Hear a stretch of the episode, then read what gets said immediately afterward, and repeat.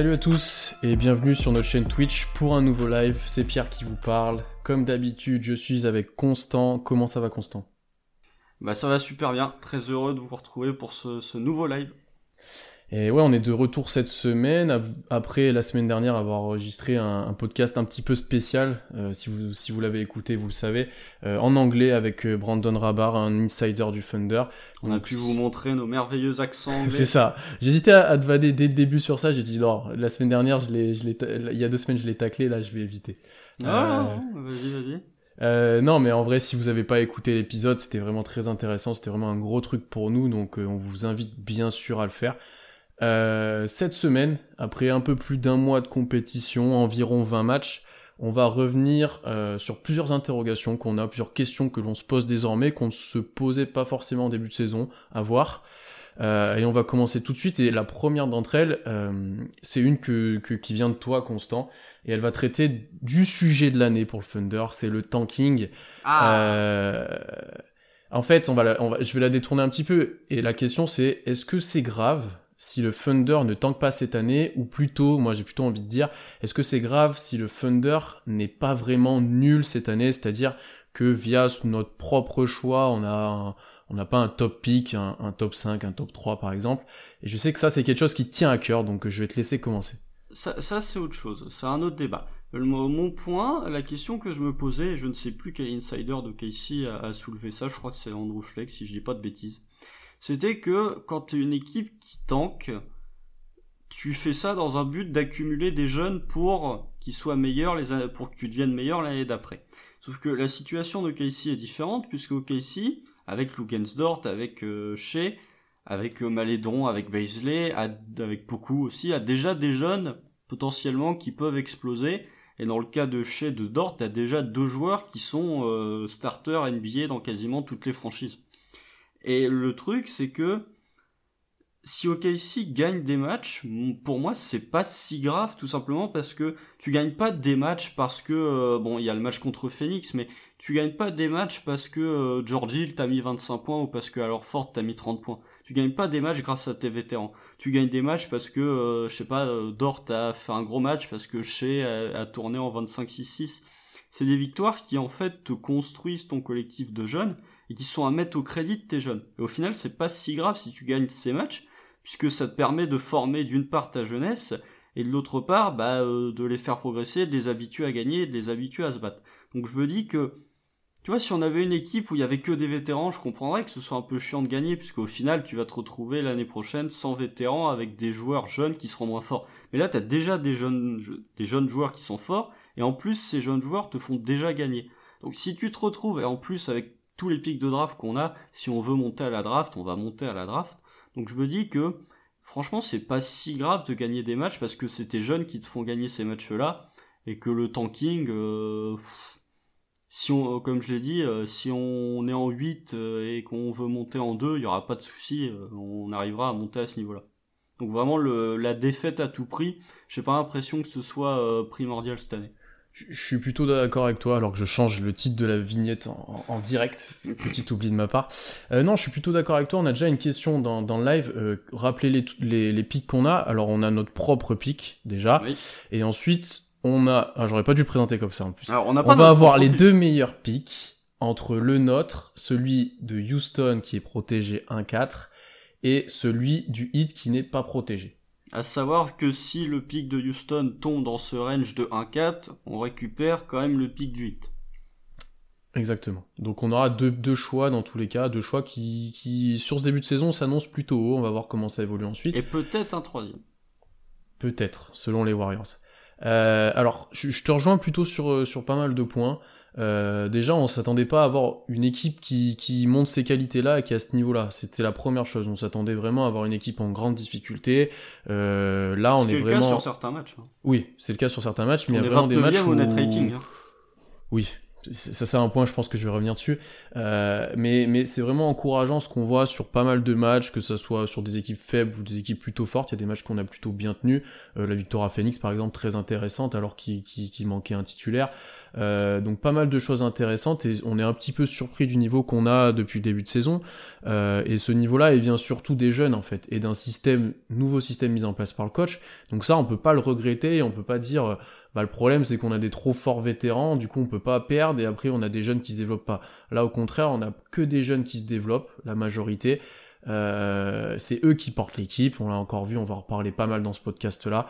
Euh, donc là-dessus, c'est plus que positif et on peut pas regretter de gagner des matchs parce que nos jeunes sont forts, parce que si on est plus fort plus tôt et qu'on a déjà des bonnes pièces, en fait des pièces meilleures qu'on pensait, je prends l'exemple de Dort par exemple, de Malédon peut-être, euh, il faut pas, faut pas cracher dessus en fait, faut continuer de les développer parce que t'es jamais sûr ce que, sur ce que tu vas avoir à la draft, t'es jamais à l'abri d'un burst, euh, t'es jamais à l'abri que ça se passe mal, d'une blessure ou d'autre chose, donc là-dessus on peut pas le regretter. Ensuite, le, petit point négatif, mais qui est en même temps plutôt, plutôt positif aussi, c'est que c'est une draft qui est très forte dans le top 8, en gros.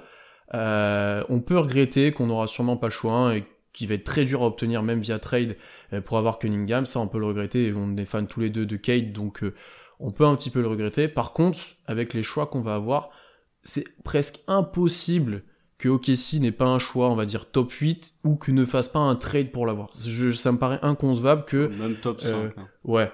Ça me paraît vraiment inconcevable que euh, en mai prochain, ou je sais plus quand sera la draft, euh, peut-être en juin, juin, juin la saison se finit tard, donc c'est peut-être même août. Hein.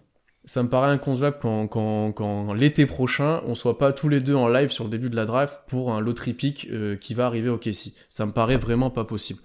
Euh, donc là-dessus, on va avoir un très fort prospect. Ça peut être peut-être pas du Cunningham du coup, mais ça peut être du, du Mobley, ça peut être du Kuminga, ça peut être pas mal de très bons joueurs. Donc c'est pas Jalen Green, moi ça me va. Ça, on aura l'occasion d'en discuter un paquet de fois. Euh, pas mal de très bons joueurs qui viendront déjà compléter un effectif qui est pas si mauvais que ça. Euh, qui n'est pas si loin que ça d'ailleurs actuellement du play-in et des playoffs, hein, on va se Non, on a un meilleur bilan que Dallas. Oui, voilà. Donc euh, ça c'était le premier point. Le deuxième c'est un point qu'on avait pas mal discuté dans notre podcast justement qui traitait est-ce qu'on était une équipe trop forte pour le tanking et que Sanson je crois avait pas mal discuté c'est euh, que c'est une saison qui est très aléatoire. Il y a plein de résultats aléatoires. Euh, il y a des équipes qui battent, euh, euh, voilà, les Pistons ont battu les Lakers même sans Eddie. Il y a pas mal de résultats, c'est bizarre. Il y a des équipes qui sont moins bonnes compensées. Il y a des équipes qui font des très bons débuts de saison. Il y en a qui sont très nuls aussi, euh, qu'on aura beaucoup de mal à aller chercher, n'est-ce pas, des. Du côté de la capitale aussi. Ouais, voilà. donc c'est assez dur dans un sens, ça serait facile de tanker, de tout envoyer et de faire n'importe quoi, mais dans un autre sens, t'as toujours des matchs que tu vas pouvoir prendre parce que les équipes n'ont pas toujours tous leurs joueurs, ne sont pas toujours prêtes, euh, donc pas mal de choses sur ce point-là aussi à prendre en compte. Faut souligner aussi que là, tu viens de dire que les équipes n'ont pas toujours leurs joueurs, qu'il y a des blessés, qu'il y a des cas de Covid. Nous, euh, hormis alors fort, bah, au final, qui a pas manqué de match en étant blessé, il a, juste manqué parce qu'il était père. T'as Georgie qui s'est blessé, mais sinon, nous, on n'a aucune blessure. Il y a juste Joss qui a été euh, mis de côté pour des raisons sanitaires, mais sinon, nous, on n'a pas eu de cas de Covid.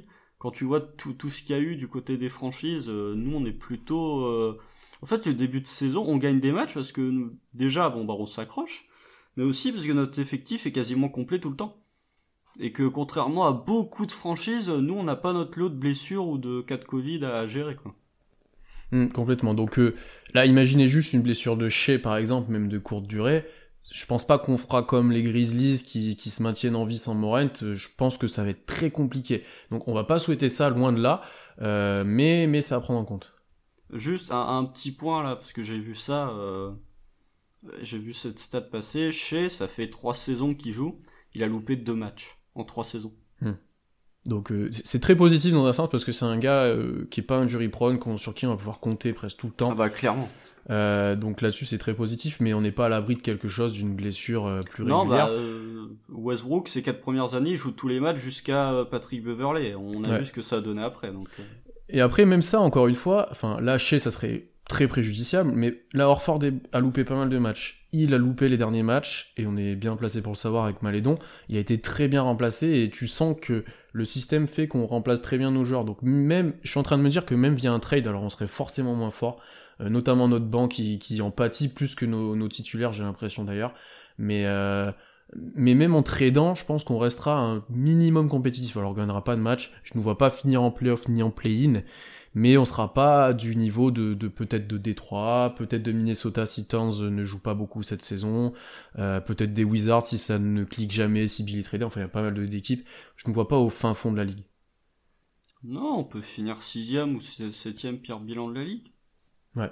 Et, là, je, vois dans le chat, ça en parle un petit peu. Les quatre prochains matchs sont très très très intéressants dans ah bah, là, optique de, important. de compétition ou pas, puisqu'on reçoit euh, deux fois d'affilée les Rockets. Euh, mm. Alors, n'importe qui peut gagner ou perdre, on va dire. Il y aura un minimum de, de victoires pour OKC, j'ai envie de dire. Euh, puisque si OKC perd, on se rapprochera forcément du fin fond de la ligue et d'un choix plus haut. Et si on bat deux fois les Rockets, c'est eux qui s'en rapprocheront, sans être forcément dans le top 4. C'est deux fois les Rockets, c'est deux fois les Wolves après Deux fois les Wolves, ouais. C'est ce que j'allais enchaîner. Ensuite, il y a deux fois les Wolves. Et pour le coup, euh, c'est deux matchs contre les Wolves. Si on fait 2-0, ça te fait un vrai écart avec euh, les derniers de la ligue. Et si on perd les deux, tu relances un concurrent direct et tu, tu, tu chutes dans le classement. Donc, euh, les, les deux contre Houston sont à domicile, les deux contre les Wolves, il doit y en avoir un chez euh, nous, un chez eux, non? On est en homestand, alors est-ce qu'il dure... Ah non, les deux sont à Minnesota, enfin les, les quatre sont chez nous si je dis pas de bêtises. Si c'est un stem, je crois que le stem il fait 5 matchs. Le premier là c'était contre les Nets, donc euh, on doit on doit faire les 4 à domicile. Je vais vous dire ça tout de suite pour pas euh, dire de bêtises, comme ça au moins ça nous évitera de raconter n'importe quoi. Vas-y me pendant ce temps-là. Euh, non, je vois que ça, ça, ça, débat pas mal. Alors sur au niveau du choix de la draft, plus t'as un choix haut, plus t'as de chance de prendre ton chouchou et de mettre en valeur ton scouting. Alors oui, il y a des drafts où les 4 sont à domicile. Hein. Ok. Oui, il y a des drafts où je repense par exemple à Donovan Mitchell, qui est peut-être un des meilleurs joueurs draftés de son année, qui doit être en 12. Euh, Shea a été drafté assez bas, il y a pas mal de joueurs comme ça. Mais par contre, si t'as le choix 1 et que t'as bien scouté, t'es sûr d'avoir ton gars. Et surtout l'année prochaine, euh, il y aura peut-être une grosse différence entre le choix 3 et 5, parce que en 5, t'auras peut-être pas le joueur que tu veux vraiment, peut-être un Mobley par exemple. Euh, là où en 3 ou en 2, tu l'auras peut-être. Donc oui, on peut très bien drafter, avoir une bonne surprise, mais plus on descend dans la draft, il y a pas mal de graphiques qui sortent sur ça, plus on descend dans la draft, moins les joueurs euh, accèdent par exemple à des All-NBA Team, accèdent au All-Star Game, etc. Ça, c'est statistiquement, ça c'est prouvé que par exemple un choix 1, très souvent, euh, il va avoir un nombre de All-NBA Team bien supérieur au choix même 4 ou 5. C'est prouvé à chaque fois. Oui, c'est normal, mais euh, ça garantit pas un bon joueur pour autant. Oui, ça ne garantit pas un bon joueur. Euh, ça garantit pas une euh, super style. bah non, mais euh, Greg, non, Greg Oden, c'est méchant, il y a eu les blessures, mais tu vois, je sais pas, tu regardes le, la draft 2008 par exemple, en deux, les Grizzlies, pour parler d'eux, ils ont l'immense idée de prendre, je ne sais plus quel pivot, là j'ai oublié le nom. Euh... Bref. Non, c'était avant ça, je suis bête. Non, euh, je te dis n'importe quoi. Ils prennent, euh, je ne sais plus, ils prennent un pivot donc, qui est tellement marquant que j'ai oublié son nom. Et au final, euh, en 4, t'as Westbrook qui est drafté. Ouais. Mm, mm, mm. Donc. Euh... Et à l'inverse, et à l'inverse même, tu vois un, un Fultz qui était très très haut au moment de sa draft, typiquement du, du, niveau de Cunningham qui était vraiment très très haut et qui n'a jamais explosé. Bon, beaucoup de problèmes de blessures, beaucoup de différentes problématiques. Euh, en tout cas, s'il a explosé, il n'était pas au niveau d'un d'un niveau attendu et derrière, euh, si je me trompe pas, t'as Doncic en 3 et t'as Young en 5 quoi. Donc euh... non, c'est pas cette année-là. Enfin, oui, tu parles d'autres années, mais. Euh, ah non, je pense à Ayton, pardon. Oui, tu penses à Ayton. Non, l'année de Fultz, c'est l'année où il y a Jalen Brown ou Jason Tatum. Jason non, c'est l'année de Tatum. C'est l'année Tatum, où, les Celtics redescendent. Donc, pour le coup. Et je pense que tu parlais d'Achim Tabit, si j'y pensais. Mais Hashim Tabit, voilà. On l'a dit dans le chat, je pense que Les Grizzlies prennent Hashim Tabit en 2, le bien nommé, et en, en 4, c'est Westbrook. Ouais, c'est ça. euh, D'ailleurs, sera... je pense que c'est une idée de podcast depuis que j'ai un, un, depuis que j'ai depuis un petit moment et qu'une fois qu'on sera plus en playoff, qu'on sera éliminé en finale de conf contre les Lakers cette année, euh, euh, je pense qu'on fera un podcast où on réanalysera les drafts chaque année du Thunder pour voir en fait est-ce que le Thunder est réellement bon à la draft? Ou parce qu'en vrai, on se base souvent sur euh, sur euh, ben, le, le, le, trio Durant, Harden, Westbrook, euh, Ibaka, aussi, euh, qui était très bien drafté. mais les, sur les dernières drafts, on peut plutôt se poser des questions. Il y a, il y a un débat qui peut se créer. Donc ça, ça va être intéressant à faire et aussi de remettre en contexte un petit peu les choses, puisque nous on parle a posteriori après plusieurs années. C'est toujours facile d'avoir raison après. Voilà, exactement. Mais mais a posteriori, encore une fois, c'est beaucoup plus compliqué. Et oui, c'est possible qu'on soit trompé trompé euh, dans, dans, les années de draft et dans les, dans les places, mais globalement, voilà, vous avez compris l'idée. Non, non, Hachim Tavit. Ah. Bon, euh, vas-y, vas-y. Est-ce que tu as d'autres choses à dire sur cette petite partie tanking Ah oui, je me suis couru, effectivement. Bon, Michael Beasley au Meyo en 2, en 3 devant Westbrook, c'est pas beaucoup mieux qu'Hachim Tavit. C'est pas forcément très... Ça doit être Hachim Tavit en 2 et Arden en 3-4, ça doit être l'année... Bon, bref. Mais euh, toujours est-il que, euh, pour revenir sur ça, c'est pas grave si on gagne des matchs euh, grâce à nos jeunes. Et de toute façon, on a tellement de pics de draft que je pense, même si on veut le 1, on pourra le récupérer. Très sincèrement, mm, mm, mm, quand t'as 17 ou 18 first round, si tu veux récupérer le first pick, tu as moyen de l'envoyer. Enfin, t'as moyen de le récupérer. Et je vois que ça commence de débattre de nos récentes drafts qui étaient plutôt basses. Alors oui, il y a eu des bons pics, Sabonis par exemple, etc. Euh, mais il y en a des il y, en a des très moyens, comme Cameron Payne que je vois citer. Exactement. C'est pour ça qu'on veut en débattre, c'est que Cameron Payne qui a été drafté juste après Devin Booker. Exactement. Donc il y, a, y, a, pas mal de choses à regarder, à recontextualiser, et ça sera intéressant, je pense, ça sera un épisode qui changera en plus de ce qu'on fait d'habitude. Euh, la deuxième interrogation maintenant constant qu'on a tous les deux, et ça ça va être le débat, je pense que le plus dense du, podcast, c'est est-ce que Shea Gijus Alexander est un All-Star cette année? Euh, Alors, on va essayer d'être objectif, ce qui va être dur avec Shea, parce que on, on, côtoie très régulièrement sur les matchs, on est plus que convaincu de son niveau. Euh, on va déjà faire un petit rappel statistique. 22-6-5 pour l'instant environ pour chez avec des bons pourcentages légèrement meilleurs que l'année dernière. D'excellents pourcentages. D'excellents pourcentages. Euh, c'est l'unique ou presque créateur balle en main de l'équipe. Euh, je le trouve très bon, enfin je le trouve très bon. Je pense qu'il a un impact d'All-Star, il a notamment un usage de 27% qui a largement augmenté l'année dernière. Il a aussi le traitement d'un All-Star puisqu'il ah, est trappé sur la plupart des actions. On a notamment pas mal vu contre Houston où sur chaque pick and roll il était euh, blitzé par DeAndre Jordan et euh, oui par Brooklyn, euh, par DeAndre Jordan et par euh, par le joueur qui défendait sur Shea. donc il a le traitement, il a l'impact, il a presque les stats. Euh, il, manque quelques... il, manque quelques trucs, et je sais que tu en as plusieurs à citer, j'en ai aussi. Toi, est-ce que tu le mets dedans, et pour quelles raisons, oui ou non? Alors, est-ce que tu veux qu'on donne déjà nos, nos locks non, non, commence déjà juste par parler de Shea et après on parlera concurrence parce que ce sera le dernier point le plus, le plus compliqué, je pense. Ben, Shea, euh, moi, alors effectivement, il fait une, une, grande saison. Il fait une grande saison là depuis quelques matchs. Euh, il est pratiquement parfait. Il y a un peu de déchets au lancer, ça commence un peu à m'agacer, sachant que nous, avec les lancers, on a un historique. Euh, mais mais euh, il prend plus de lancers, il prend moins de 3 points que en début de saison, et bizarrement, il les rentre. Euh, peut-être aussi il en prend des meilleurs. ouais, moins de step back par exemple. Moins de step back, et puis plus de tirs en catch and shoot, moins forcé. il, est, il va un peu plus près du panier, il va un peu plus driver qu'en début de saison aussi, ou rester un peu plus au large le leadership incroyable. Moi, je pense que c'est le point qui me qui me satisfait le plus, c'est son leadership euh, extraordinaire. Comme, tu l'avais mentionné sur le, je crois que tu avais fait un post Twitter où tu le mentionnais euh, effectivement.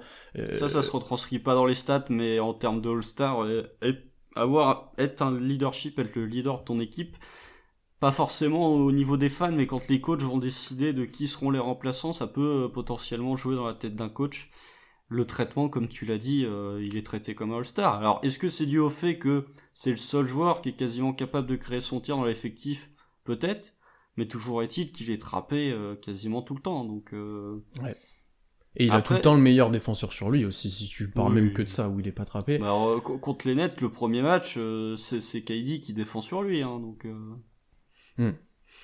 Après, moi, j'ai deux reproches qui sont faudrait...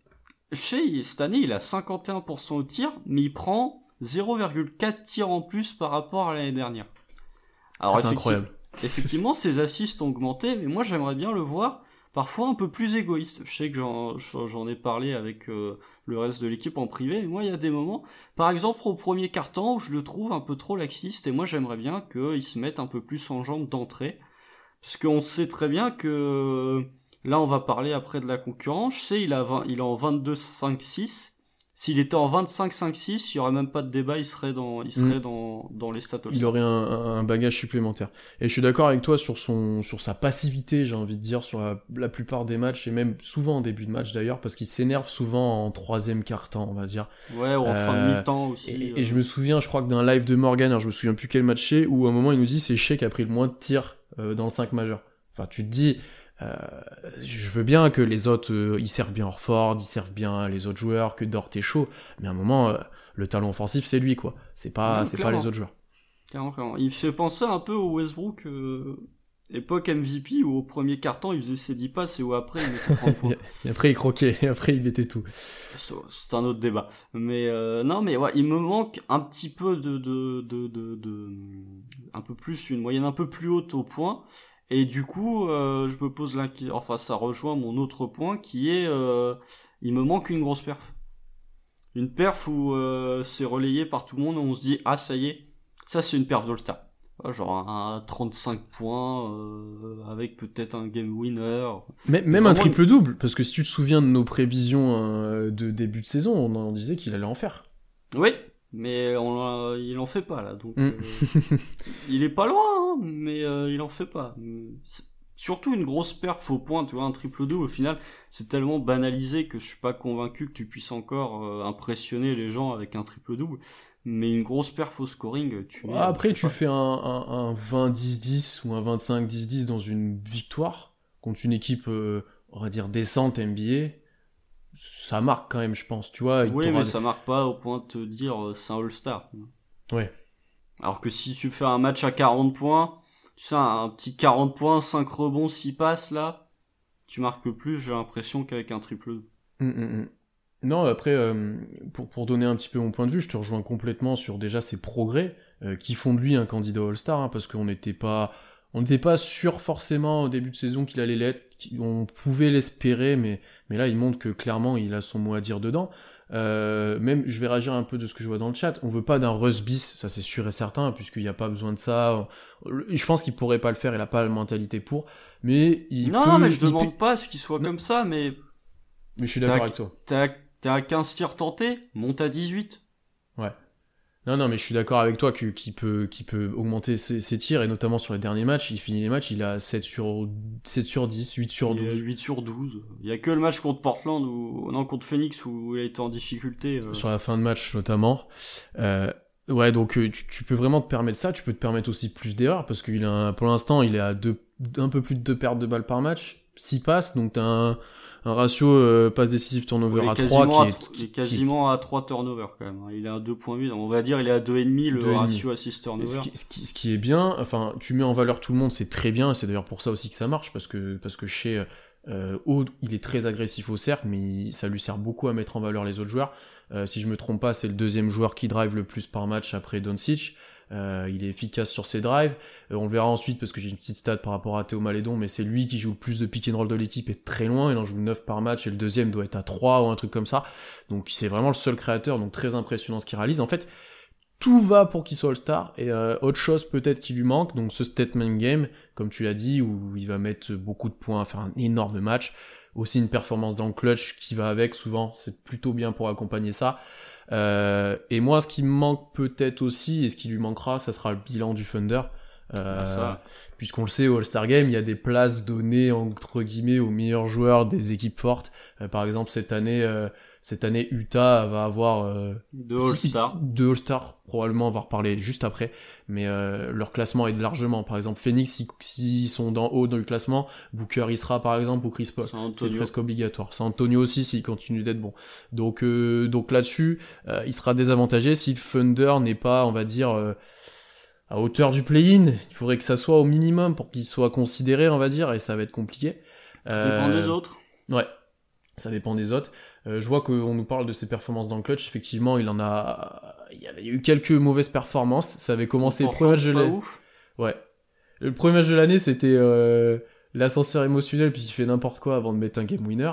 Euh, mais c'est vrai il manque le game winner. Exactement. Euh, mais c'est vrai que ça a été il y a eu des choix compliqués, il a essayé des fois trop en faire du coup tout seul dans ces moments-là où il a forcé un peu de tir, alors qu'il a été très bon dans la création pour les autres dans ces moments-là, donc c'est aussi une preuve de maturité. Même s'il est maladroit, j'aime bien sa fin de match contre Phoenix. Euh, dans la création, c'est très la fort. La création, il était bon. Très très fort dans la création. Après, il a corrigé un petit peu son truc au lancer franc, justement contre Phoenix, il les met à la fin, si je me trompe pas. Alors contre Portland, il les loupe. Euh, donc euh, voilà, lui aussi il est en formation, faut pas l'oublier. Et je pense que ça viendra et que c'est un joueur qui n'a pas peur. C'est ça, c'est ça aussi le, principal. Euh, donc voilà pour les globalement présenter un petit peu le dossier. maintenant, on va parler de la de la, de la concurrence. Mm. Puisque c'est le gros point en fait aussi qui va sûrement empêcher Shai, on va le dire, d'aller au All-Star Game, c'est la concurrence. alors, j'ai fait ma petite liste, on a parlé juste avant en off tous les deux. À l'ouest, pour moi, j'ai déjà 8 joueurs que je suis certain qui seront All-Star Game. Euh, Stephen Curry, Luka Doncic, Damian Lillard, euh, Kawhi Leonard, Paul George, LeBron James, Anthony Davis, Nikola Jokic. Ça fait 8 joueurs euh, qui seront pour moi All-Star Game et qui n'y a pas vraiment de débat, je pense. Sachant qu'il y a 12 spots. Hein. et que tu peux prendre 6 guards maximum. Important ça. Donc déjà on en enlève 8. Voilà, donc il reste déjà plus de 3 places pour tous les autres. Sachant qu'il y a, euh, euh, sur ce que t'as dit, il y a 1, 2, 3 guards. 3 guards. Pas de bêtises. Euh, ensuite, comme on l'a dit un petit peu, je vais dire les joueurs un peu en balotage. Alors il y en a plus ou moins, il y en a peut-être que vous serez pas d'accord, mais on va dire niveau stats et niveau peut-être aura, on va dire qu'ils sont peu, qui peuvent avoir moyen. J'ai Rudy Pour moi j'ai un lock en plus. Hein. T'as qui en lock en plus, vas-y? Mitchell. T'as Mitchell? Ok. Moi j'ai Gobert et Mitchell qui sont juste en dessous en balotage, mais qui seront très probablement. Parce que le bilan du Utah était trop fort. Ils seront. Ils, ont, tous les deux, ils sont. Enfin, tous les deux, ils sont allés l'année dernière. Je les vois pas ne pas y aller cette année. Hum, hum, hum, je suis d'accord. Euh, ensuite, j'ai Devin Booker, j'ai Jamorant, j'ai Demar DeRozan, j'ai Chris Paul, j'ai Zion Williamson, j'ai CJ McCollum, j'ai Christian Wood, et ensuite, bien sûr, j'ai Shea. Euh, si on considère tous les deux que Gobert et Mitchell y seront, on est à. Ça fait deux spots. On est à, on est à 10, il reste plus que deux spots. ça devient short. On va dire que j'ai du mal avec Zion, moi, parce que le bilan et parce que défensivement, etc., je le considère pas comme un All-Star pour l'instant, mais il a une telle hype et une telle aura dans la ligue euh, que il peut l'être. D'ailleurs, si vous regardez quelques prévisions de gros comptes NBA, euh, par exemple ESPN ou autre, euh, il, est, il est cité. Il est cité alors que moi je le citerai pas. Euh, ensuite, CJ McCollum est blessé pendant longtemps. Il jouait très très très bien sur le début d'année. Oh, mais il, sa blessure, il y était, mais sa blessure risque de, de, de, de l'handicaper fortement, voire de l'enlever de cette course All-Star Game. Euh, donc on en réduit petit à petit la liste. Euh, je vais quand même enlever Darren Fox que je considère un cran en dessous des autres joueurs qu'on a cités pour l'instant, à part s'il a un gros coup chaud et que le bilan est pas fou, à part si Sacramento revient. Euh, donc on va, on va se rapprocher d'un débat où Christian Wood y est parce que Houston marche bien en ce moment et qui stats et qu'il n'y a pas beaucoup de grands. Euh, il y a du Chris Paul si Phoenix continue de remonter et en ce moment Chris Paul est très très chaud. Euh, donc donc il, marque un petit peu, les esprits. Phoenix un peu moins, mais lui est chaud. Il y a du Jamoran parce que il est bon depuis le début de saison. Phoenix a gagné sans lui parce qu'il a gagné, il a manqué beaucoup de matchs, donc un bilan plutôt correct même avec pas beaucoup de matchs. Non, je crois qu'ils sont cinquième là actuellement. Ouais. Après ils ont pas beaucoup de matchs, c'est ça qui, qui joue. Et puis lui on a loupé. Hein. Lui on a loupé, mais il est plutôt bon quand il joue et il a la hype et il a voilà il a il a l'aura. Donc peut-être qu'ils seront récompensés pour ça. Démarre des Rosanne parce que les, Spurs marchent très bien et que c'est encore peut-être le meilleur joueur des Spurs, en tout cas statistiquement on va dire, euh, qui, qui l'a fait évoluer un peu son jeu, qu'il a un gros impact. Et, et, voilà, on a fait le tour. Donc en gros, on va articuler peut-être le débat, je vais te donner la parole, autour de chez ou Booker ou Morent ou DeRozan ou CP3 peut-être ou Wood. Je sais pas comment tu considères les autres joueurs. Là, il reste deux spots euh, actuellement. Euh, si on dit euh, donc on a Curry, Doncic, LeBron, Kawhi, Jokic, Lillard, Mitchell, PG, AD, Gobert. Ça laisse deux spots de disponibles, sachant qu'il y a six prétendants. Allez, chez Booker, DeRozan, Morent, Wood et Zion. Chris Paul, moi je le mets en dessous. Hein. Euh, je pense que s'il y a un All-Star à Phoenix, ce sera, sera soit Booker, soit Chris Paul. Il n'y aura pas deux All-Stars à Phoenix. Donc dans tous les cas, t'en enlèves un de la conversation. Donc euh, vous prenez Booker ou Chris Paul si vous voulez, mais euh, il y en aura pas. les deux, ouais. Christian Wood, si si si Houston continue de cartonner, je pense qu'il y sera. Parce qu'il a la reconnaissance médiatique, il a la progression statistique, je pense qu'il va l'avoir. si Christian Wood y va, j'ai pas l'impression que Zion va y aller. Je pense que ça va jouer entre les deux.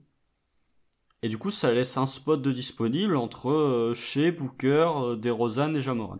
Ouais, sachant que dans le chat, on nous dit que Zion y sera parce qu'il a des stats meilleurs, etc. Mais au-delà du statistique et du point Booker marqué. a le- tourné en 25-5-5 pendant des années, il y est pas allé à cause Ouais. du bilan. hein. Et Bill l'année dernière aussi, par exemple. Voilà. Euh, je, je, je le vois. En fait, quand tu regardes les matchs, je vois très bien euh, l'impact offensif, comment il domine. euh, On voit bien l'impact défensif aussi. Mais l'impact défensif, euh, all around chez fait, est largement euh, un impact bien plus grand. Après, pour Wood, c'est que c'est la hype Houston, c'est que Houston n'est pas mauvais et joue bien aussi. C'est pour ça qu'on met peut-être Wood devant parce que le bilan est à prendre en compte. Euh, là où Zion, effectivement, la hype frappe qui y sera peut-être. Euh, c'est un peu. Après, voilà, la hype, euh, c'est juste pour les starters, hein, parce que pour les remplaçants, c'est les coachs qui choisissent. hein. Ouais, ouais, ouais. Mais quand on voit le nombre de, de matchs à antenne nationale qu'a euh, Zion, qu'a les Pelicans, etc. euh, voilà. Et on nous dit aussi pas mal que Booker est un peu hors, euh, hors catégorie parce qu'il fait pas une bonne saison pour l'instant. Ah bah etc. justement, c'est mon point. Euh, le problème avec Devin Booker, c'est que si Phoenix est top 8, ce que je pense qu'ils seront, t'es obligé de prendre, je pense même que t'es encore plus obligé de prendre Booker que de prendre Chris Paul. Très sincèrement. Parce que c'est c'est la, c'est la phase de la franchise. hein. Alors que honnêtement, euh, Bridges, par exemple, est très fort depuis le début de saison. Et on, pour avoir C'est un écouté... la- collectif, euh, Jake Ouais. Crowder fait une bonne saison Et- aussi. Et, pour, euh, et pour avoir écouté un peu le podcast qui se fait sur les Suns, là, que je salue s'ils nous écoutent, euh, ils considèrent presque que Bridges c'est le meilleur joueur ou le plus régulier sur le début de saison. hein. Donc, plus euh, régulier, ouais, meilleur euh, Cal. quand même. Euh, Cameron Johnson fait un bon début de saison aussi. Mais euh, bref, Booker. Euh, Booker l'année dernière, il était en 25-4-6. Cette année, il est en 23-3-4. Donc ça fait déjà quasiment 4 points en moins par match. Ça fait 2 assists en moins par match. Ça fait un rebond par moins en match. Il est à 47% au tir, 34% à 3 points. Ce sont des statistiques qui sont en baisse par rapport à l'année dernière, alors qu'il joue quasiment le même temps de jeu. Si tu regardes au niveau des stats avancées, il est à 58% au true shooting, alors qu'il était à 62 l'année dernière. Donc en gros, toutes ces stats, qu'elles soient euh, brutes ou qu'elles soient avancées, baissent. Euh, c'est pareil si tu vas chercher le, le- les plus-minus dans les stats avancées, qui sont des stats un peu plus obscures. Booker est quasiment négatif partout cette saison alors qu'il était positif l'année dernière. En gros, quand il est sur le terrain, il apporte pas de victoire à son équipe. Limite, il dessert son équipe. Et euh, tu regardes par exemple sur 100 possessions, quand il est sur le parquet, l'offensive rating de Phoenix est à 101, le defensive rating est à 109. Ce qui montre bien que euh, il apporte pas forcément du positif du côté de, de Phoenix. Néanmoins, si Phoenix est dans le top 8, bah ils vont mettre un joueur de Phoenix. Comme nous euh, l'année dernière, euh, Chris Paul, il avait pas forcément les stats. Comme OKC était dans le top 5, bah euh, Chris Paul a été All-Star. Après, il avait un gros dossier, Chris Paul, quand même. Oh, Il avait un dossier clutch, solide. Statistiquement, c'était pas le pas, plus voilà. fou de tous. Mais, euh, mais le clutch aidait bien, les victoires du Thunder, la surprise aidait bien. euh, voilà. Après, là, on est, on est tôt dans les votes et dans ce qui se passe. Si Booker revient rapidement et qu'il se met à stater, ça peut, ça peut jouer assez rapidement, surtout si Phoenix se remet à gagner et à remonter dans le classement. Euh, donc, euh, pour l'instant, je, suis- plutôt de ton avis, je pense, de ce que tu as développé. Chez est peut-être devant, mais le classement et l'aura aussi des joueurs, c'est aussi le cas avec Zion par exemple, euh, fait qu'il sera peut-être derrière Booker par exemple, et ce qui est pas forcément justifié dans l'impact de la saison pour l'instant. Donc euh, c'est ça qui, qui dessert un peu chez aussi, c'est que bah, le Thunder a zéro match en antenne nationale cette année, on, monde s'y non, on désintéresse en a un je crois. Oui, un non, on en a un sur NBA TV où ça doit être. Hmm. euh, Enfin, tout le monde se désintéresse un petit peu de l'équipe. euh, là où Phoenix, il y a beaucoup plus de hype, par exemple. Euh, les Pélicans, j'en parle même pas. Euh, ça le dessert vraiment. Après, on a un peu la même problématique avec DeRozan, qui a des stats inférieures à celles de chez, je considère, mais que les Spurs sont un tel début de saison. Et pour le coup, eux sont un peu reconnus parce que ça reste les Spurs, parce que c'est surprenant, parce qu'il y a des jeunes qui jouent bien. Et ils pourraient, ils pourraient aussi favoriser le fait de mettre un Spurs au All-Star Game. Euh, on le sait que ça serait un peu un passage de pouvoir, j'ai envie de dire, mais euh, bon, des ne se fait pas rêver en soi, mais, mais ça, ça, ça se tient aussi. Après, tu regardes les, stats de DeRozan, elles sont encore en baisse par rapport à l'année dernière. hein. L'année dernière, il était en 22-5-5 à 53% au tir. Cette année, il est même pas à 20 points, il est en 19-4-7, allez, si on arrondit, à 48% au tir. Et au true shooting, euh, au true shooting, il est à 60. Chez encore au-dessus, chez cette année, il est à 62 de true shooting. Mais le problème, c'est que si les Spurs se maintiennent, ce qui est pas sûr après, tu vois, euh, je sais pas quand s'arrêtent les votes. Et en plus, on parle des votes là, mais les votes c'est pour être starter parce que le choix des coachs il se fait encore plus tard. Oui. Euh... Pour ça, il y a le temps d'avoir d'autres tendances qui, qui, qui se développent. Un chez a le temps, de, par exemple, d'enchaîner une grosse série ou l'inverse, de baisser un peu dans ses stats et d'autres monter. Donc, euh, on Mais à l'heure actuelle, euh, oui, mais on peut commencer à en parler puisque Ouais, on- les, les, les, les parce votes ont sont commencé. euh, Voilà. Mhm. Après, t'as Booker et, et DeRozan, s'ils y sont statistiquement, ils y seront peut-être pas parce que euh, ils auront des bonnes stats, mais parce que euh, potentiellement ils seront dans le top 8. Ce qui sera peut-être pas le cas d'OKC. Surtout quand tu vois le calendrier qui s'annonce. Et t'as le, le dernier, Jamorant. Lui, pour le coup, ce qu'il dessert, c'est qu'il a joué 6 matchs cette saison. 6 matchs, c'est pas beaucoup. Si tu regardes les stats, 22 points, 2 rebonds, 7 passes, à 54% au tir. Mm. Même s'il met pas trop dedans à 3 points pour l'instant, euh, il domine. Et, fait, et non, mais il est quand même à bien et- 61% au true Ouais. shooting. Donc. euh. Et, et Memphis joue bien, Memphis est haut dans le classement pour l'instant. euh, Après, Memphis, je sais pas s'ils vont s'accrocher, euh, je sais pas s'ils vont Je rester cinquième de l'Ouest. parce que euh, eux, pour le coup, ils vont avoir beaucoup de matchs, ils vont s'enchaîner aussi. Euh, D'ailleurs, il y en a un qui a été rajouté contre nous, si je me trompe pas. Ouais, on est en back-to-back à Portland. Ouais, après, alors, pour, pour, pour faire le, en gros notre point, c'est que chez Alestat et l'impact, voire le niveau par rapport à d'autres joueurs cette saison pour y être, mais que les facteurs euh, euh, marketing, Attention des médias. attention des médias, euh, peut-être classement, à voir comment ça évolue, parce que euh, en vrai, on a le 29e ou 28e net rating, on n'a pas forcément le bilan qui va avec, on a un- quand même un gros calendrier qui arrive. Bon là, certes, on joue deux fois Houston, deux fois euh, Minnesota, mais je crois qu'ensuite il y a deux Houston, fois. on peut perdre les deux. Hein. Oui, Et puis après, t'enchaînes, c'est Lakers, Nuggets. Lakers, voilà. Là, ça devient infernal. Le- la fin de, de calendrier est assez compliquée. Alors, on a bien tenu sur ce début de fin de mois ou début de mois, ça dépend comment. Bah, la victoire, les victoires contre Portland et contre Phoenix euh, font du bien. du bien. Après euh, deux matchs plus compliqués contre les Clippers, euh, enfin deux premiers cartons, j'ai envie de dire. Ouais. Euh, donc à voir où on se situe dans le classement.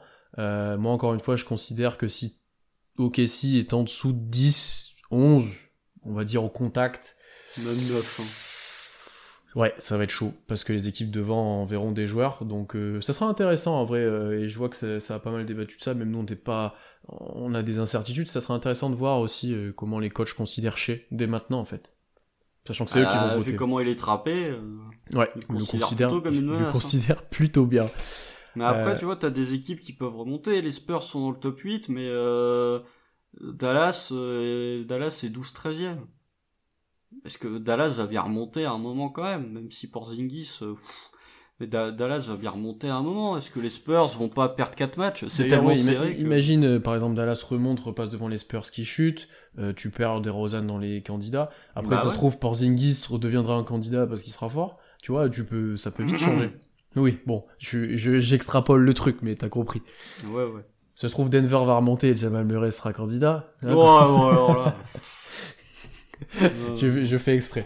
Mais voilà un peu le, le point qu'on voulait soulever, l'interrogation qu'on a en ce moment et qui est, euh, qu'il y a un- il y a un vrai débat autour de ça et c'est intéressant de voir aussi, ça sera intéressant de voir comment l'aura et l'impact médiatique jouent dans ces sélections, euh, notamment pour Zion. Je suis pas sûr qu'il y soit. hein. Bah, moi je suis d'accord avec les gens dans le chat qui l'ont dit, c'est en termes marketing, en termes même de points, de stats, même quand tu vois comment ces actions sont relayées, comment. Ouais, bah après, euh, dans ce cas-là, on dit euh, on arrête de faire le All-Star Game et on fait juste un concours de popularité. Oui. Vas-y. Ouais, c'est vrai, c'est vrai. Je pense qu'on va conclure euh, ce, ce petit débat là-dessus, cette interrogation, et on va enchaîner sur, sur une autre. C'est le gros sujet du moment, puisqu'on va parler de Théo Malédon. Ma question, mon interrogation, c'est surtout après les premiers matchs. Bon, j'essaie de la tourner d'une manière qu'on puisse débattre un petit peu. C'est jusqu'où va aller Théo Malédon Wow. Qu'est-ce qu'il va devenir? Et plutôt, euh, bah après, je te dis ça pour aussi que tu parles de ce que tu as vu et de ce que tu peux espérer. Mais euh, voilà, quel rôle il doit avoir sur la suite de la saison peut-être euh, Quelle confiance t'as en lui Qu'est-ce que t'as pensé de ces derniers matchs? Voilà, parle-moi un petit peu de Malédon. Et moi ensuite, j'ai un, j'ai préparé un petit topo. vas venir pour- casser l'ambiance. Je vais pas venir casser l'ambiance, mais je vais relativiser des choses et que je vais plutôt remettre je vais encore le re-questionner pour que ça aille encore plus loin. C'est surtout ça, donc c'est encore mieux. C'est comme quand t'as un bon élève que tu le pousses encore plus loin en le re-questionnant. Faut quand même dire aux gens qui nous écoutent qu'à un certain moment de la saison, Pierre nous a dit que beaucoup jouaient mieux que Malédon. Bah, c'est vrai, et je le maintiens qu'à un moment, il y a deux, deux matchs d'affilée. Il y a je crois, deux où- matchs sur 18. Mais il y a deux matchs. Il y a deux cartons où, où Poku a rentré un tir et du coup il a mieux joué. Mais euh, Mais, euh, mais, oui, mais sur deux matchs, il y a un moment où Malédon mettait plus ses tirs et il y avait encore moins d'impact balle en main et tout. Euh, et où Poku a fait deux, pas ses deux meilleurs matchs de la saison, mais deux matchs plus encourageants. Et j'ai dit ça, j'ai dit, il faut le dire, Poku est meilleur que Malédon sur, sur deux matchs. Mais bon, là, bon, là, c'est plus compliqué. Là, ah bah là, oui, oui. il y en a Là, un, y a il pas trop de construit, débat. un- construit la grande muraille de Chine pendant que l'autre il, il fait des ficelles. Mais euh, oui, bon, pour revenir sur Malédon, 19 ans et 233 jours. Le mec est titulaire, déjà, il est titulaire. dans Bon après, euh, il est titulaire, il est titulaire parce que il est blessé et il ne. D'ailleurs, quand il va revenir, je suis pas sûr que Malédon soit encore titulaire. Il faut le Ah dire bah, aussi. moi j'aimerais bien. Ah mais je... ah ouais. ça- ça- ça- Est-ce que tu penses que alors c'est peut-être la question. Est-ce que tu penses que Daynol peut faire ce choix dès maintenant? Je pense pas. Je pense Voilà. que c'est un peu trop tôt. Je suis d'accord. Après, euh, j'aime bien George Hill, hein. j'ai rien contre lui. Mais s'il pouvait être envoyé à Boston, vraiment, les fans de Boston, vraiment, vous voulez pas George Hill, il vous ferait tellement de bien. Il va pas faire des 1 sur 12 lui, hein. il va être propre. Bref. Mais euh, en plus, t'as Ty Jerome qui va revenir, tu, peux vite te retrouver avec un embouteillage au final. Mais euh, ça, on en parlera peut-être un peu plus tard. Mais Malédon, tu vois, tu disais, effectivement, il, est, starter parce que Georgie il joue pas. Degnol, t'as pas fait starter Diallo, hein. Ouais. Ou Justin Jackson comme il l'a fait en début de saison quand Georgie il était pas là. D'ailleurs, j'ai il- été surpris de ça. J'ai été surpris de ça. Bah nous aussi parce que euh, on s'attendait à ce qu'il touche pas à son banc, mais il a fait confiance à Malédon, il l'a fait starter direct. Et euh, peut-être parce que euh, s'était rendu compte, comme nous, que euh, Malédon quand tu l'associais avec, avec Shea, il était très bon. Quand tu mettais un autre porteur de balle euh, à côté et que tu lui confiais pas toutes les responsabilités de création euh, comme c'était le cas quand il était en sortie de banc, ben il est excellent. Et c'est peut-être le reproche que tu vas lui faire, mais moi je trouve que euh, Malédon, depuis qu'il est starter, t'as pas grand chose à lui reprocher. Alors, du coup, tu... c'est marrant parce que tu parles de, de création hein, quand il avait, quand il était en sortie de banc et au final il l'avait pas. Mais je Non, mais c'était lui le, c'était lui le porteur de balle, quasiment. bah, Diallo avait quand même beaucoup la balle. Oui, mais euh, moins la balle que chez. euh, tu vois, ça se Bien résume- sûr. porteur de balle, ça Bien se sûr. résumait souvent à Diallo ou à, ou à, Euh, Malédon. à Malédon. Alors que dans le 5, t'as Dort qui peut porter la balle, euh, enfin t'as Dort qui porte la balle d'ailleurs de manière globale. T'as euh, t'as alors Force qui peut jouer un petit peu au poste, euh, voilà. Mais euh, Beaucoup porte la balle aussi d'ailleurs, un petit peu. ouais, ouais, ouais. Plus en par défaut, mais il porte la balle. Ouais, il fait des coast to mais non, mais depuis qu'il est titulaire, Malédon, euh, déjà là une stat que je vois. Premier match en tant que titulaire, il joue 21 minutes. Deuxième match, il en joue 30. Troisième, il en joue 33. Ça montre bien que le coach lui fait de plus en plus confiance et fait augmenter son temps de jeu. Je, mettrais, pas- je mettrais le troisième à part parce qu'on s'est fait défoncer et qu'il a joué dans le garbage time. Oui, mais t'enlèves les 5 minutes de garbage Oui, time. il a joué beaucoup, 30 je suis d'accord avec toi, je, je chipote.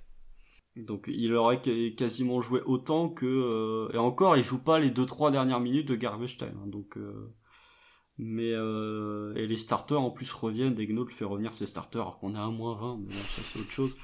Mais Ouais, les stats joue- de chez pour le All-Star Game, elles sont là. Les stats de Dort qui a fait PSC son pourcentage à 3 points aussi.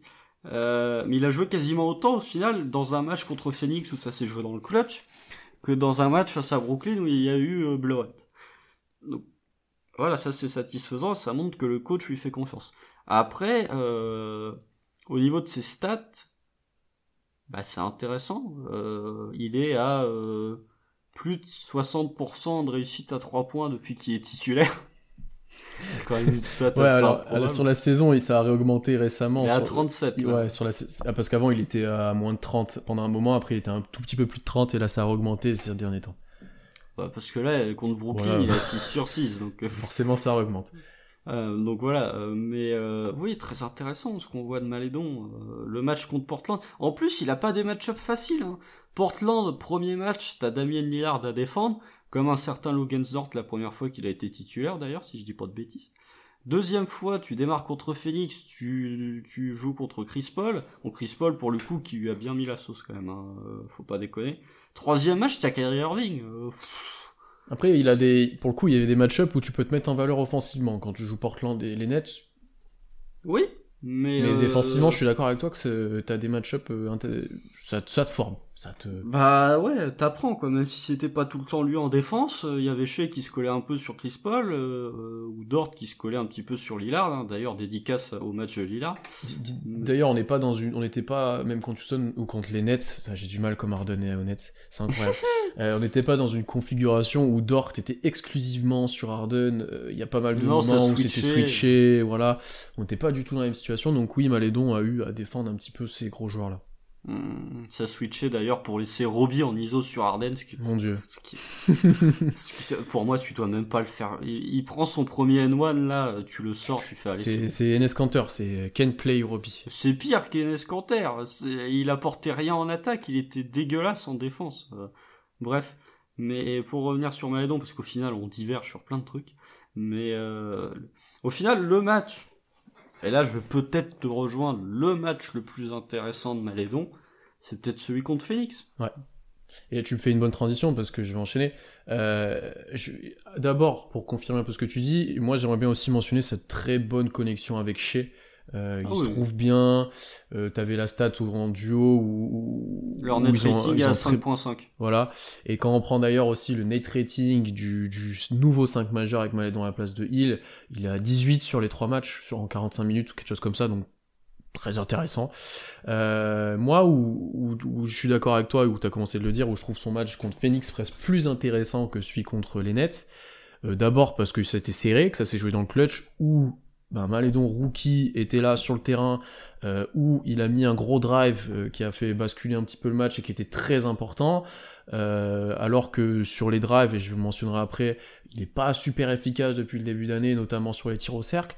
Euh, très important dans la formation qu'il soit là, qu'il puisse jouer ces matchs-là. Il a été plutôt bon, comme tu l'as dit en défense, il a eu des responsabilités, il pouvait pas se cacher dans ce clutch-là. Donc là-dessus, là-dessus, j'ai voilà, moi c'était encore plus intéressant là où euh, contre les Nets. Il a eu que des tirs ouverts. Alors, le cercle était très gros ce soir-là pour lui, il faut le mentionner. Très grosse performance au tir. Euh, il était en pure confiance. Euh, mais il a été très bien servi par Shea, il a les Nets ne défendaient pas spécialement bien, mais par contre on s'est fait défoncer, donc c'était vraiment un match où tout le monde mettait dedans, donc donc là-dessus je suis un peu, alors je comprends que ça la, la fasse parler, mais je préfère presque son match contre Phoenix et euh, et, Parce que et son match contre Phoenix est plus représentatif de ce que sera le restant de sa saison. Il va exactement. pas, il va pas tourner à 6 sur 6 à 3 points tous les matchs. Par contre, à 4 sur 7 avec un gros drive dans le clutch, ça pour le coup, ça peut être représentatif. Euh, ensuite, moi, en fait, ce que j'aimerais maintenant, c'est qu'on a vu, notamment dans le dernier match, que off-ball, c'était très efficace. Son tir est propre, il les prend en rythme, il est en confiance. Il y a un joli Euh, tir à il a- mi-distance là qui m'a fait, fait bien Aussi, plaisir. ça je vais en reparler ensuite, mais voilà, très bon, euh, très bon sur ce catch and shoot. D'ailleurs, il me fait de plus en plus penser à George Hill, c'est incroyable parce que c'était la compa, je crois, un petit peu d'avant-draft, Ouais, notamment d'Alan. ouais. Ouais, Et, euh, et euh, là, quand tu vois le jeu, c'est plutôt décent comme comparaison. Oh, il y a du George Hill, ouais. Ouais, il y a du Jordi. Moi, la limite en fait que j'ai ça, c'est qu'au final, on l'a vu presque que off-ball. Euh, petite stat, il a pris 37% de ses tirs total à 3 points en catch and shoot, donc il a 48% sur ces tirs-là, donc très bon. Euh, C'était quelque chose qui était mentionné dans le scouting, ça qu'il est très bon en catch and shoot, puisque à Lasvel, il avait des fois ce rôle-là, il avait pas toujours la balle en main quand il jouait, bien entendu. Euh, souvent, ouais. Voilà. Euh, ensuite, le problème, c'est qu'il prend très peu de shoots. Donc, d'abord à mi-distance, comme tu l'as dit, il en prend peut-être un ou deux par match. J'ai plus la stat exacte, mais il a un bon pourcentage, notamment dans dans dans dans les coins post haut là où il est plutôt à Mmh. l'aise. Après, d'ailleurs, après deux dribbles, il a un meilleur pourcentage après deux dribbles qu'après un. Il y a une vraie différence. Donc, euh, il y a une vraie dimension où il est plus à l'aise après deux dribbles, surtout après un pick and roll.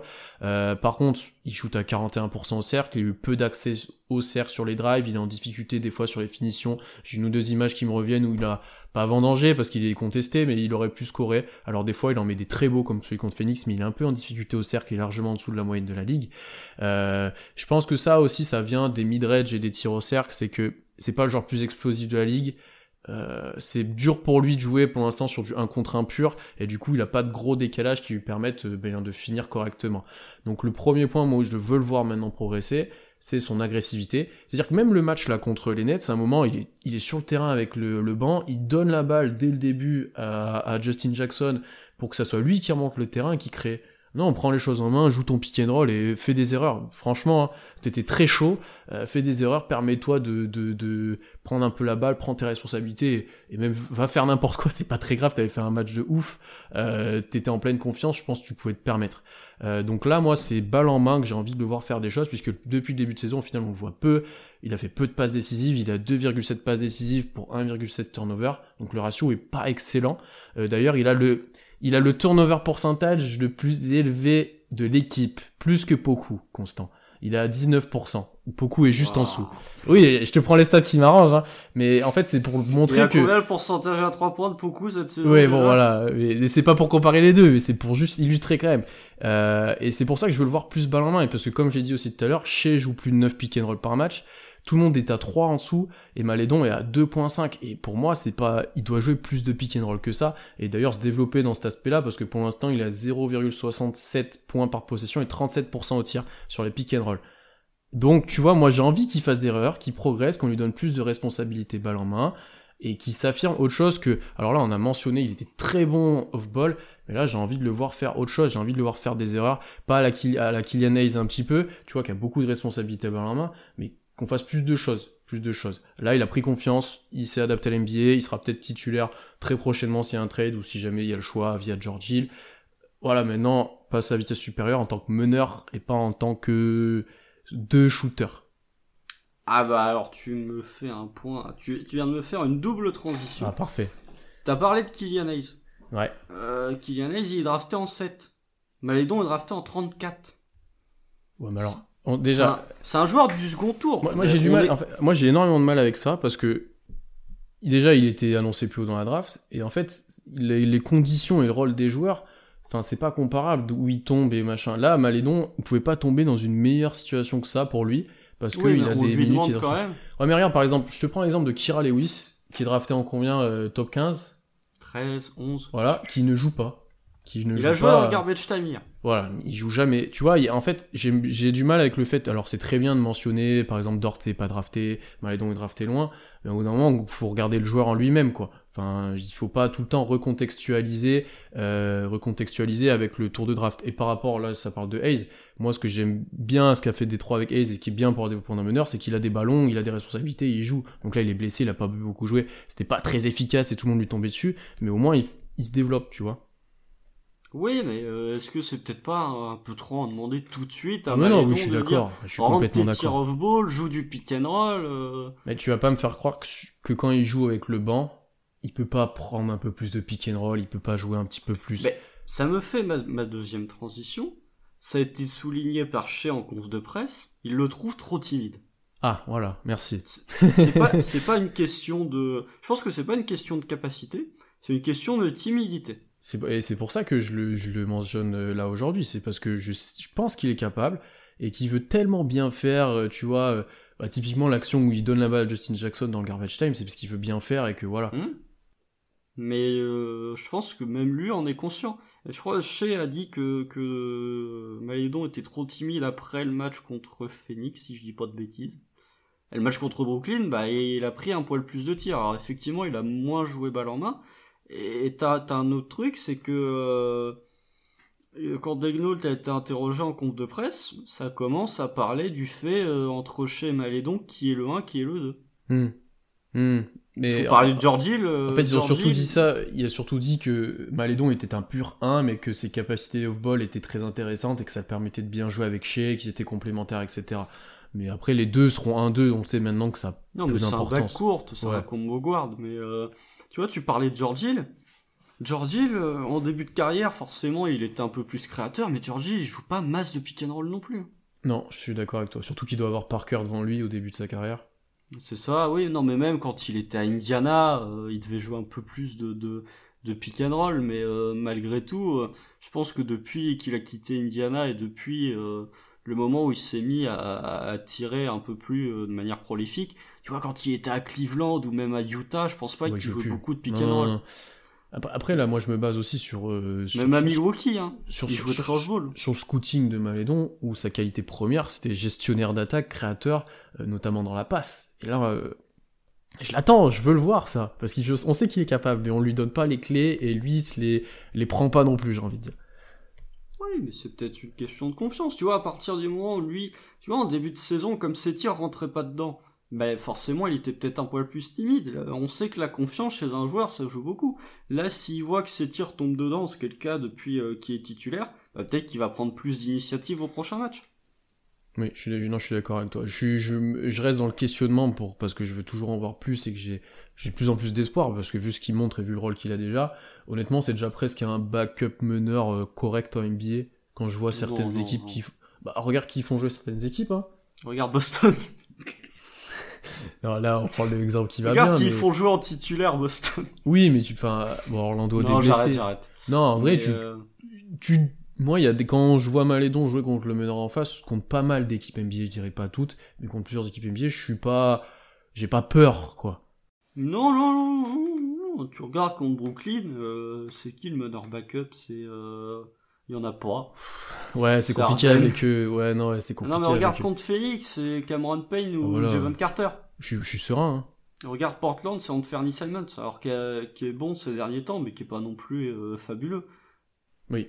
Non, mais oui, après tu peux prendre euh, Orlando, on avait joué, il, était contre Cole Anthony. Euh, tu vois, ça va. Là, contre Houston, c'est qui le meneur backup de Houston? C'est Eric Gordon. Oui, voilà. Parce que ça switch, il tourne avec euh, John Wall, Eric Gordon et euh, Victor Oladipo. Là, quand euh, je sais pas si George Hill jouera, mais contre Houston et Minnesota, d'ailleurs, ça va être intéressant parce que Houston, il aura des gros joueurs sur les guards et contre Minnesota, c'est Rubio le backup ou s'il y a D'Angelo ou si, enfin, selon ce qu'ils font. Bah, après, des équipes qui n'ont pas de gros joueurs dans le backcourt, il y en a pas beaucoup. Hein. Oui. Oui, ou Dinwiddie est blessé, oui, mais euh, du coup on le compte oui, pas. Mais oui, mais forcément, forcément que sinon, oui, c'est une autre paire de manches. Je suis bien d'accord avec euh, dans le chat, je suis bien d'accord avec vous. enfin après, euh, ajouter Dinwiddie à cette attaque-là, ça sert à rien. Il s'agirait peut-être d'ajouter un petit peu de défense. Hein, non, en vrai, j'aurais préféré les voir regarder Jarrett Allen que Dinwiddie, mais bon. clairement. Pour eux, je pense que ça aurait été plus intéressant. Mm, mm, mm. Euh, voilà, est-ce que tu as d'autres choses à rajouter sur euh, Théo Malédon? Sinon, après, je crois qu'on n'a plus d'interrogation, j'ai juste une question euh, qu'on a récupérée de Twitter. Non, bah, après, bah, la question, c'est pas sur Georgie C'est sur. alors, je vais, je vais la dire, on va enchaîner là-dessus. c'est Joe Danielos qui nous l'a posé, je crois qu'en plus il est dans le chat, donc je le salue d'autant plus. je sais pas si vous prenez question. Hein. Pensez-vous qu'il serait possible ou crédible de trade Hill aux Warriors et d'en échange obtenir le retrait de protection de leur pick 2021 C'est une bonne question. Très bonne question. Si je peux me permettre, les Warriors ne feront pas ça parce que ils, ont plus de cap. Ouais, ils ont plus de cap. Ils, ont une équipe extrêmement chère. Kelly Oubre leur coûte euh, trois fois son salaire avec, euh, la, avec le, la taxe, etc. Euh, c'est l'équipe la plus chère de la ligue, je pense. Peut-être même. Oh, après, les Nets commencent à être un peu chers quand même. non, parce qu'eux, ils ont la repeater tax, les Warriors. La repeater tax, c'est ce qui fait le plus mal, limite. Mm, mm, mm. Donc en gros, euh, il faudrait qu'ils nous envoient un joueur avec un salaire correct. Donc soit ils nous renvoient Kelly Oubre, euh, ce que je pense pas qu'ils feront, mais voilà. Euh, je vois pas en fait quel trade ils peuvent envoyer, quel salaire ils peuvent envoyer euh, pour pour pour équilibrer le truc, parce que nous on peut absorber du salaire, eux non. et un retrait de protection, oui, ça serait peut-être un truc intéressant à faire, parce qu'au final ils enlèveraient la protection, ils savent qu'ils seront pas une équipe euh, qui sera très haut dans la draft. Ils vont pas être dans les derniers, je pense qu'ils sont bien partis pour être au moins en play-in ou play-off. Euh, donc ça pourrait se faire. Et ça se fait d'enlever euh, des retractions de pics on nous le demande. Oui ça se fait. Oui, c'est même obligatoire des fois dans certains trades pour que ça puisse se faire. Il y a des règles quand ils ont déjà tradé des trucs. la règle c'était bien ça c'est un autre débat. Mais tu, au niveau des salaires Georgie il prend combien? 9 millions cette année? Faudra envoyer euh, Looney, Bazemore et Wanamaker pour que ça marche au niveau salaire. Il faut pas envoyer tout ça. Non, sachant que tu es déjà très short en termes de profondeur, je trouve, aux Warriors. euh, tu te sacrifies pas de. Bah, t'es short parce que Clé joue pas, euh, sinon Oui. tu serais bien. Hein. Oui, non, mais je suis d'accord avec toi, mais on prend en considération tout ce qui se passe. Euh, Clé qui commence une très bonne deuxième carrière en tant que, que Oh, il est incroyable. Il est extraordinaire. Non, mais vraiment. Avec cette Je serais sortie incroyable sur McGruder. Non, mais même, le... j'ai regardé le match contre les Pistons, il fait tout le troisième quart. Il, a les deux dernières minutes où il passe en commentateur en en play-by-play, il est incroyable. Vraiment, il est extraordinaire. Vivement que, je sais qu'on est sur un, un compte fan du Thunder, mais vivement que Clay Thompson remette un pied sur un parquet NBA parce que vraiment. Non, mais ce qui est il- incroyable, c'est que j'ai l'impression que j'ai pas grand monde qui aime pas Clay Thompson. Je pense que tous les deux, on l'aime vraiment bien. Nous, c'est un syndrome de Stockholm. c'est ce que j'ai- j'aime bien dire, mais oui, moi. non, mais je l'aime bien, mais. euh, Enfin, le- j'ai du mal à voir comment tu peux pas aimer, aimer le joueur, en fait. Oh, il- Et puis même le- la personnalité, le joueur Voilà. est fun. Quoi. Bref, c'est pas un débat Clay Thompson, mais euh, très compliqué du coup d'envoyer Hill, je pense, aux Warriors en termes salarial. Peut-être une troisième équipe qui se grefferait, mais ça complique encore. Boston. Voilà, alors là on nous demande où vous voyez partir, et t'as ta théorie Boston qui fait largement sens, puisque Boston. Jeff Teague n'est pas bon, Pritchard a des minutes mais reste un rookie, Boston a du trade exception pour absorber pas mal de contrats, Euh, on les voit notamment à un moment ils étaient cités parmi pour avoir Drummond par exemple, enfin, voilà il y a pas mal de choses. Donc euh, Boston gros candidat, à voir après qui d'autre, est-ce que t'as d'autres idées? Boston. non, c'est, c'est le fit parfait pour cette équipe en plus. Ils ont besoin d'un backup meneur à la mettre capable de rentrer ses shoots et qui prend pas trop la balle à Jalen Brown ou à Jason Tatum. George Hill. Ouais. Et en plus, ils peuvent encaisser le salaire. Et ils peuvent envoyer des jeunes, je sais pas, t'envoies euh, Roméo Langford et puis voilà. Hum, hum, hum. Donc euh, les autres équipes, euh, quelle équipe aurait... Je vois pas d'équipe qui a autant besoin d'un backup meneur que... Ah, les Nets Non, On en a parce parlé, non, final, non. ça sert Orlando, pas à grand chose. moi j'aime bien Orlando. Ouais, mais Orlando, il serait starter, limite. Oui, il serait starter. Euh, Est-ce que serait- si t'es Orlando, tu prends vraiment, tu te dis vraiment, euh, on se décide d'aller en playoff? C'est Orlando, hein, ils- tant qu'ils peuvent être moyens, ils le font, tu vois. Ouais, l'objectif d'Orlando, c'est être pas plus haut que 10 et pas plus bas que 12. C'est vraiment l'objectif d'Orlando depuis le départ de Dwight. Mais Est-ce que euh, euh, Utah, est-ce que Utah, non pas Utah, Oh est-ce que Dallas, est-ce que non, j'ai, j'ai- est-ce que Dallas pourrait? Possiblement Dallas, euh, Jalen Bronson, même si je l'aime bien, fait pas une saison extraordinaire. Ouais. Tim Hardaway est plus un 2. Ouais. Enfin, même totalement t'as. Richardson. Richardson qui va revenir à un moment ou à un autre, parce que je préfère limite le faire jouer 3 que le faire jouer 1, même s'il est un poil petit. Peut-être, peut-être Dallas, peut-être Dallas. euh, quelle équipe potentiellement euh, Tu vois, Phoenix? Je, me vois pas retrader avec Phoenix, mais Phoenix, euh, tu remplaces Javon Carter et Cameron Payne par Georgie la euh, t'es plutôt content. Là, on nous dit, euh, il y a pas mal d'équipes qui, il y a les Cavs, il y a les Bulls. Les Cavs, les Bulls, effectivement. Après les Cavs sont déjà, ouais, si, ouais. Non, les Cavs, euh, le, backup à la main, c'est qui euh, Il y a des Lavedova, mais après ils doivent tout le temps jouer avec Non, Sexton ou Garland. il plus. Bah non, mais je te dis, réfléchis dans ma tête qu'il y a, il y a euh, Sexton et Garland. Non, doivent- Delavedova, il y est plus. Hein. Si, il y est. Non, non, non, non. Je crois bien que si, hein. Non, attends. Est-ce qu'il joue C'est une autre question, mais je pense qu'il est dans l'équipe. Euh, Garland ou a, Sexton doivent être toujours euh, un, un des deux sur le terrain. Il y Ah a. putain, oui, il a été signé, mais il a pas joué un match par contre. hein, non, mais il a pas joué. Il y a même pas de numéro. Qui c'est qui joue alors dans, en tant que. ouais, vous me posez une colle. Je- est-ce que- C'est pas du Dodson. Euh... Il y a peut-être d'autres. Il y a Windler, Windler aussi qui joue. Ouais, Windler, mais Windler, c'est c'est plus un 2. C'est un 3. un 2-3. ouais. Attends, on va regarder. Euh, Excusez-nous notre euh, inculture, mais là pour le coup on a un blanc. On va regarder euh, le banc des Cavs lors du match face aux Knicks. C'est Jared Allen, donc c'est pas un meneur. Torian Prince, c'est pas un meneur. Euh, Cedi Osman, c'est pas un meneur. Et Dean Wade, c'est pas un meneur non plus. Donc en gros, ouais, il tourne avec euh, Ouais. Sexton, Garland. Des faux, mais faux meneurs. Ouais. Donc euh, pas mal d'équipes qui pourraient être intéressées au final, mais le. Ouais, les salaires, ça devient vite short. Et... Ouais, il faut Après, récupérer. Georgie, là, pas non plus un un, gros énorme salaire. donc, euh, Après, il faut récupérer euh, un pic de draft ou un jeune, et ça sera très bien. Oui, oui, oui. oui, Donc surtout de le perdre contre pas grand chose. on avait quelques questions pour finir, je vais enchaîner. euh, une qui était plutôt intéressante, qu'on aura l'occasion de reparler. Y a-t-il un poste en particulier qu'il faut viser à la draft ou pique le potentiel le plus élevé? Et souvent c'est drafter Toujours un pivot pique le potentiel le plus élevé. potentiel. Même pas la question, même si c'est, j'avais envie de dire presque le même poste que chez, prends, s'en fout.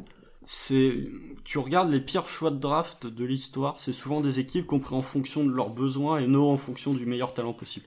Ouais. Tu prends toujours le meilleur talent. Par exemple, nous, on aurait été les Warriors, on n'aurait pas pris Wiseman, je pense. À, à- Le- à part s'ils l'ont plus plafond haut, de Wiseman, euh, faut prendre Oui, une après, ouais, échelle, c'est hein, que- après, à part s'ils l'ont plus haut dans leur board que, que la Mélo, hein, mais euh, moi j'aurais pris, j'aurais pas pris Wiseman à ce moment-là. Mais voilà, c'est un exemple comme un autre. Hein. Mais euh, Mm, mm, mm, n'importe quel poste, faut prendre le talent, surtout à ce moment-là d'une reconstruction potentielle. Euh, en plus, même tes joueurs importants, ils sont, ils peuvent jouer plusieurs postes. Shea peut jouer un 2-3. Non, non, mais même, oui, Shea peut jouer un 2-3, mais euh, regarde, quand t'es une équipe, par exemple, on va prendre l'exemple de Utah. Utah, il y a quelques années, quand ils draftent Donovan Mitchell, t'as Gordon Hayward qui part à la free agency, mais au poste 2, t'as Alec Burks, t'as de quoi faire. Ils prennent quand même Donovan Mitchell, parce que je pense qu'à ce moment-là, Donovan Mitchell, c'est le meilleur joueur encore disponible. Eh bah, Donovan Mitchell, il est tellement fort qu'il passe titulaire et qu'il remplace Alec Burks. S'ils avaient pris un joueur par exemple un poste 3 ou un poste 4 parce qu'ils en, avaient eu besoin, bah ils auraient peut-être pas, ils seraient peut-être pas là où ils sont actuellement parce qu'ils ont pris le meilleur talent disponible. Faut très rarement prendre en fonction de tes besoins, faut toujours prendre le meilleur joueur. Oui, mais c'est euh, là, on peut que citer d'ailleurs Alan, euh, qu'on a, qu'on a déjà eu dans le podcast et qu'on réaura, euh, qui dit c'est draft au talent obligatoire presque. Oui, mais je suis quasiment d'accord avec Et bah, 95% autre exemple, euh, les, les Cavs qui draftent Garland après Sexton, qui ont même drafté euh, Kevin Porter Jr. si on rentre en compte ça, et qui au final euh, sont, sont très contents, je pense. Ah ouais, ouais, ouais, ouais, ouais, que leur bac, leur bac courte, là, pour le coup, il te promet. Alors que, pourtant, la draft, beaucoup étaient à dire, pourquoi tu vas drafter un meilleur alors que t'as déjà Colin Sexton? Mais maintenant, les deux s'épanouissent euh, en jouant ensemble, quoi. Donc, euh, Ouais. Donc euh, pas- au talent, pas au poste. Ah, au talent, au talent. Surtout pour un pivot, à part s'il est générationnel, enfin, enfin un pivot, tu trouves un rim runner pas cher. Enfin, je suis désolé. hein. À part si c'est Jokic. À part si c'est Jokic. Bon, la Mobley a le profil justement pour lequel je drafterais un pivot. Après, Mobley est pas 4-5 plutôt. Ouais, mais on va dire euh, c'est un Davis Towns, euh, voilà, c'est plus pour Oui, ça. c'est 4-5. C'est plus pour ça que euh, drafter un rim runner euh, avec un haut choix de draft et un premier tour, euh, Non, non, ça sert à rien. non, pas, c'est pas le plus utile. C'est Ou avec une fin de premier tour, tu vois. Ouais, ouais. Autre question, euh, est-ce que on serait pas intéressé par prendre un gros contrat contre un haut choix de draft comme Blake Griffin? Ah si. Bah carrément. Pas Blake Griffin, par contre. C'est justement ce qu'il faut quoi. Oui, Blake Griffin c'est bon voilà. Mais non, mais juste- je pense que les Pistons vont pas trader Blake Griffin. Je pense que c'est une équipe, euh, c'est une équipe contender qui échangera un gros contrat en échange d'un bon joueur. Ou euh, ils vont se débarrasser justement d'un gros contrat pour faire de la place euh, pour faire Ouais. un trade par exemple. Ouais. Pas les Pistons vont rester dans leur dans, dans cette optique-là, mais oui, on peut se placer sur des, des équipes qui veulent dégraisser pour avoir un meilleur joueur à la place de celui qu'ils envoient en fait, C'est ça. avec un pic. C'est pour ça, moi ça m'a ça m'a un poil embêté qu'on se soit pas greffé, je crois que je l'ai dit, mais ça ça m'a un poil embêté qu'on se soit pas greffé dans le trade de James Harden par exemple. Ouais. Ou les Cavs tu vois Cleveland qui récupéré récupère euh, Jared Allen contre euh, quasi rien. et Torian Prince contre euh, deux, deux, deux cacahuètes. Contre quoi. deux Twix quoi. Euh, autre question, je sais que c'est trop tôt, mais est-ce que vous commencez à avoir des regrets sur Poku quand on voit derrière qu'il y a Achua et Maxi? Alors Achua pour le coup non. Ah, Maxi que- Oui, alors je je séparé les deux. Achua est plus vieux, il a pas un plafond aussi haut, alors il peut défendre beaucoup Raymond de postes, etc. Mais ce sera jamais un grand joueur offensif pour moi. Donc euh, c'est pour ça que, que j'ai j'ai plus de doutes là-dessus. Euh, et par contre Maxi, tu peux avoir des doutes. Tu- Ah bah, mais ouais. encore une fois, il faudra encore une fois ça c'est dans c'est dans euh, trois ans au moins qu'il faut le voir. En fait, c'est ça le truc. Non, faut pas juger la draft d'un joueur à partir de sa première année. Surtout celle de Poku qui n'a jamais joué au niveau, qui n'a pas le physique NBA. Je reprends un tweet que j'ai écrit euh, hier, euh, qui n'a pas le physique, qui n'a jamais joué au niveau, qui n'a pas la confiance. qui a- Enfin, il y a plein de choses qui font que c'est dur pour lui. Alors, on peut être déçu un petit peu de sa Ah si, saison. la confiance, il l'a par contre. Disons suis pas qu'il ose. Bah il l'a, il a la confiance en soi, mais il a pas la réussite. Donc, euh, tu- ouais, je suis pas déçu. Après, c'est faut attendre encore une fois. hein. C'est trop dur de se placer maintenant, parce que ouais, bah, dans ce cas-là, euh, euh, Dans ben, ce cas-là, Kawhi, sa première saison, est-ce que c'est un bust? Euh, Paul George, sa première saison, est-ce que euh, ça Ouais. sert à rien? Non, mais tu vois, même euh, le juge la draft, bah, du coup, pourquoi les, les, les Pélicans draft Kira Lewis avant Maxi? Pourquoi euh, Euh, Nesmith Maxi, c'était pas faute de prévenir après. Hein. Oui, mais tu vois, il y a Nesmith qui joue pas beaucoup à Boston alors qu'il est drafté haut. Enfin, il y a plein de cas comme ça. Il y, a, plein de cas où il faut attendre en fait. C'est sur une situation sur de long terme, surtout avec beaucoup quoi. Bah ouais, ouais, de toute façon, beaucoup on l'a dit, dès, dès sa draft, fallait pas le juger sur sa première année. Et moi, je, savais même pas si, enfin, on savait pas s'il allait beaucoup jouer, voire jouer tout court. Ouais, bah là, il joue, mais... Euh, ouais, ouais, Donc, euh, je pense qu'on n'en a pas fini avec beaucoup, je pense que ça va être un gros truc à suivre. Euh.